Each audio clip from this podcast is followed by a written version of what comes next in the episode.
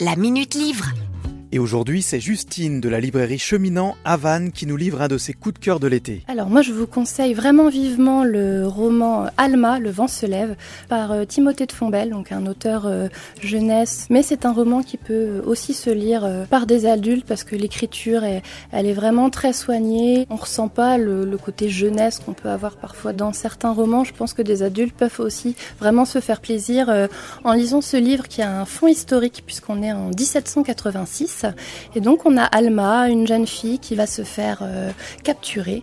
Sa route va malheureusement euh, croiser euh, un bateau négrier. On suit aussi différents personnages. Il y a par exemple Joseph, un jeune garçon assez débrouillard. Et on va suivre aussi une jeune fille qui se nomme Amélie, qui est la fille de l'armateur à qui appartient le bateau négrier où sont Alma et Joseph. C'est aussi un roman de, de piraterie, d'aventure, de la mer. C'est vraiment foisonnant. Il se passe pas mal de choses.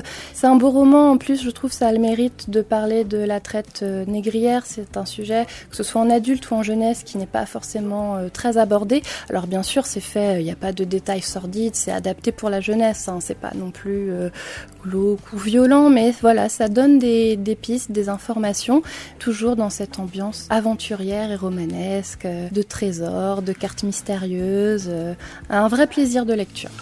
La Minute Livre À retrouver en podcast sur itwest.com.